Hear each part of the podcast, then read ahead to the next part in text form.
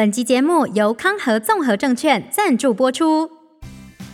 现在申办康和卡好通，线上开户不用七分钟，交易满千再送千元折抵金，还能月月抽万元空拍机，加码再抽曼谷双人来回机票与乐天女孩周边。快跟我们一起放心投起来！好康放心投。投资并非全无风险，投资人开户交易前应了解自身财务状况及风险承受度，并详阅投资相关说明文件。本公司经主管机关核准之营业执照字号为金管证总字第零零三九号。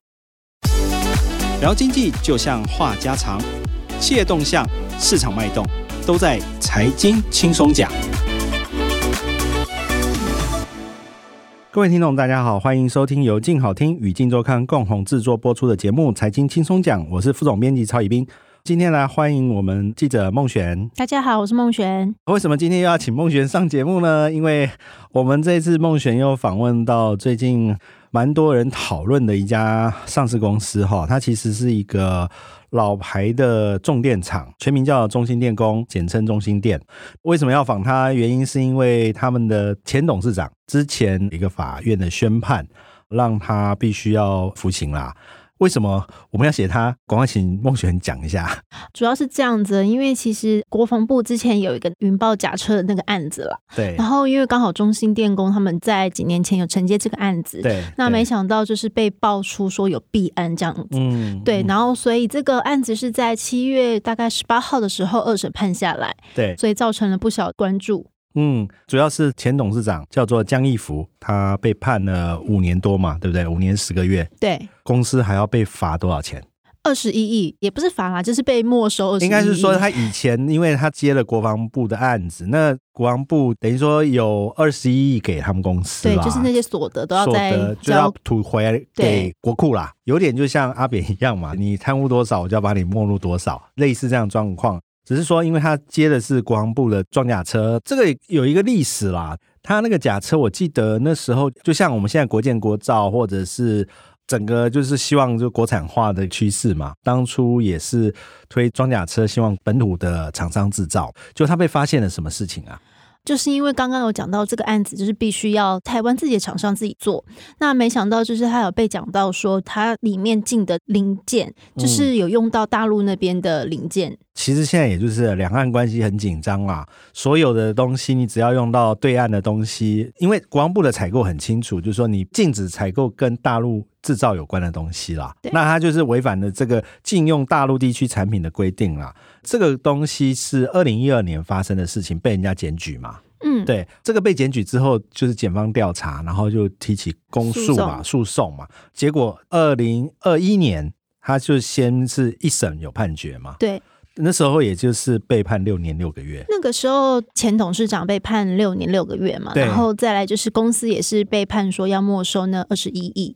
那今年的话就是二审又下来了，对，然后就是一样没收一样多的钱，只是刑期减少而已啦。这样的状况就可能会，因为跟大家说明一下，就是上市柜的董事长只要牵涉到官司被判刑，就是要卸下董事长。啊，那卸下董事长之后谁接任？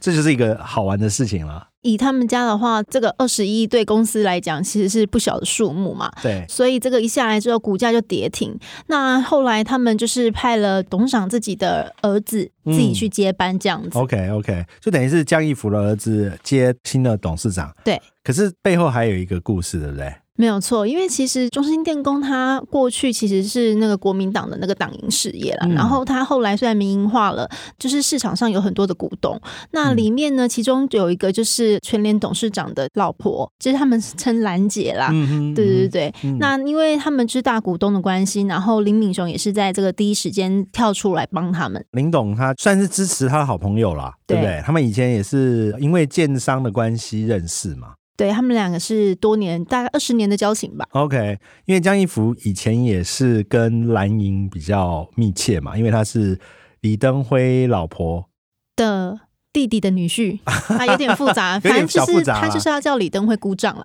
对，反正就是跟李登辉有点交情啦。那以前大家也知道，就是说全年董事长基本上也是跟蓝营的交情比较好。那当然，因为江一福以前也是被划分在蓝营这个部分，所以他们自然而然会有一些关系跟姻缘啦。没错。那这一次因为就等于江一福出事嘛，那当然就是身为他好朋友也跳出来支持他，好像也让他儿子也当董事，对不对？对，因为其实江一福他是法人代表，对。那因为他就辞任了嘛，那就必须要有人去顶那个位置。是、嗯。那林敏雄就意气相挺，就说啊。不然就是让他儿子去当好了。OK，对啊，就请他第二个儿子，对，二儿子林鸿仁进入了中心店的董事会。没错。OK，然后由江义福的儿子江富年当董事长。事长。哦，那这次我们也有访问江富年，对不对？嗯，没有错。啊，那这次接受我们专访的时候，有没有讲一些事情呢？第一个当然也一定，我相信啊，江义福跟他儿子一定会为这个案子喊冤嘛。对不对？可是大家很关心的，其实还是在公司的公司的营运。那他这一次在访问他儿子的过程中，他们讲一些事情，可以让所有的投资人稍微了解一下。嗯，我们刚刚有提到，就是说，其实这个案子判下来之后，被没收了二十一亿嘛。嗯。那这个消息就是重挫他们家的股价。嗯。那他们这几年其实一直都有在转型啦，他们有一直在推说要做氢能源的部分，嗯。所以他当然就是有跳出来讲说啊，我们公司其实第一个订单未来能见度是三到五年啦，然后手上的订单是大概三百四十亿。那另外的话，就是说在新能源的部分，其实他们也有蛮多的琢磨。嗯哼嗯，好像他这次谈的就是说，因为其实最近。大家也看到很多跟氢能有关的这些新闻哈，包含最近像新兴电要花五年四十亿去盖一个氢能的这个算是自己的发电厂啦，就提供自己工厂使用的氢能发电嘛，用氢的燃料电池去做发电，然后提供自己使用的这所谓的洁净能源呐。所以中兴电其实是国内少数在氢能这边有做琢磨的。对，因为其实他们家非常早就在做这个事业了，大概是在二零零八年的时候，就是十五年前哦。因为其实那时候大家对新能源这件事情都已经很陌生了，他们还在那个时候投入新能源。嗯，对啊，其实是蛮特别的。是政府现在我们有一定的规划啦，就是二零五零就是净零碳排嘛，这是跟全世界要接轨哈。不管是欧盟也好，或者一些先进国家，其实都喊出二零五零要做所谓的近零碳排。总统也有宣誓嘛。那去年好像也有国发会好像提出一个路径图啦，就是要如何走向近零排放的这个路径图。有一个重点就是在发展氢能源嘛。嗯，因为氢能就是号称他们就是不会排碳的嘛。对对，那所以他们就有把这个放进重点发展的一个项目里面。嗯，嗯哼，其实前阵子我们的另外一个产业组也其实也写了蛮多的氢能的发展呐。那我跟大家补充一下，大家认为说我们现在呼吸的空气里头哈，很多东西其实都含有氢啦。应该是说水，我们现在喝的水其实就是 H2O 嘛，那 H 就是氢。当水裂解，他们就用电解把它分离出氧跟氢之后，氢就会变成很单纯的一个算是燃料啦。其实氢已经发展很久了，氢如果燃烧之后就直接变成水。所以它没有 C，我们讲的二氧化碳，就是我们呼吸为什么会二氧化碳，就是因为它加了 C，C 是碳，那就是现在为了减碳嘛，就是不要 C。如果用氧跟氢结合的话，就是水，所以它就不会有碳，变成说现在只要是发展氢的这部分，就可能会让全世界的碳排会下降。这也是很多的一些先进的厂商，他们希望能够发展。我们知道像丰田。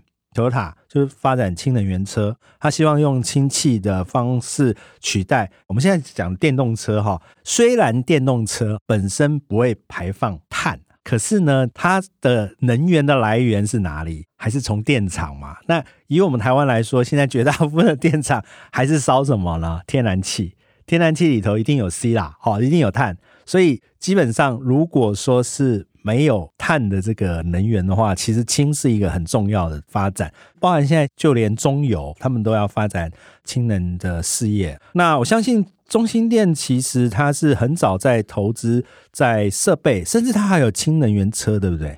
对，它其实零八年的时候推出来之后，它就有发展氢能的那种燃料电池，嗯，然后还有那个物流车，嗯，然后甚至是加氢站，然后还有一些智慧型的微型电网等等，嗯，对。你这次有去看它的基地，对不对？对，因为他们是在去年的时候，在那个林口的华雅园区租了四千平的土地，打造了一个氢能生产基地。嗯哼嗯哼，所以他未来发展这种低功率的氢能车，希望能够外销，对不对？对，其实他们现在已经有跟一些国外厂商已经谈好了。那现在比较明确的就是有像印度那边，他们前阵子刚好有客户来看这样子，那已经有都谈好，大概下半年就会陆陆续续出货。OK，其实现在政府也希望能够推动减碳的巴士啊。现在看到路上有越来越多所谓低底盘的这种低排碳的公车，它未来希望就是用什么电动巴士，或者是像氢能巴士来取代。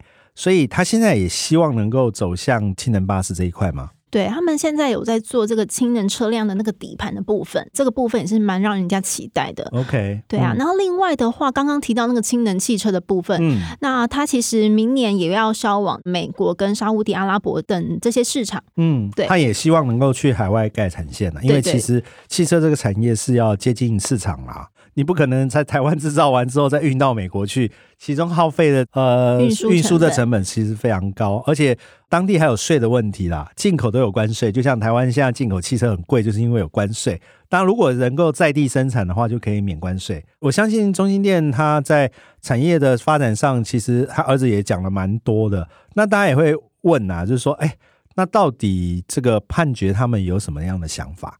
判决的部分的话，因为二审就没收的金额啊，已经没有办法再做一些其他的上诉啊或干嘛的，但是他们可以提再审，然后也可以做一些非常上诉，或者是做这个宪法的诉讼。嗯哼，然后他对于这一次的判决有哪些地方，他们有一些说明吗？当然，最主要的，我们刚刚有最一开始有提到，就是说，它其实最大的问题就是他们可能被指控说他们使用了大陆地区的零件嘛。嗯。那他们对于产地这件事情的定义，其实是有说，哎，关务署这边进口的资料其实显示说他们的东西都是从泰国进来的。嗯。对。那其实针对这个部分，大家就是有一些不同的看法，这样子。嗯。对。另外的话，前董事长，因为他个人也有被判刑嘛。嗯。然后他是有提到说他自己是有被判诈欺取财的部分，他其实也有说，你这个要成立的话，你要有受害人啊。这一部分其实他有强调说，国防部有多次的出来讲说，哎，这个车子也没有问题啊，然后他们也没有受害啊，那这个罪名好像就没有办法成立，嗯，就是有蛮多自己的一些说法。当然，这个东西因为法官还是依照证据来。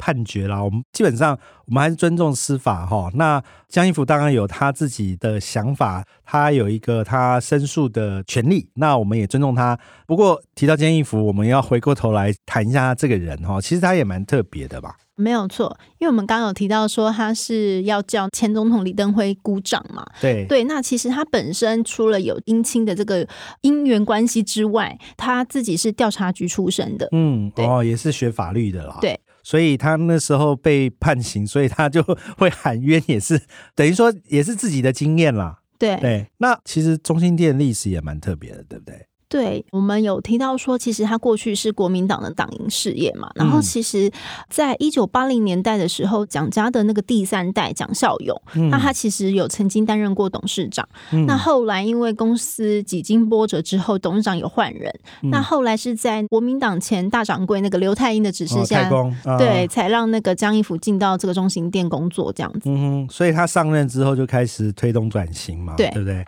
那现在他除了电动车事业之外，听说还有一个很特别的东西，叫嘟嘟房，对？对，他们其实后来有跨入这个停车场的工程跟这个管理业务，所以刚刚提到这个嘟嘟房就是他们家的。嗯嗯嗯，那过去的获利状况怎么样？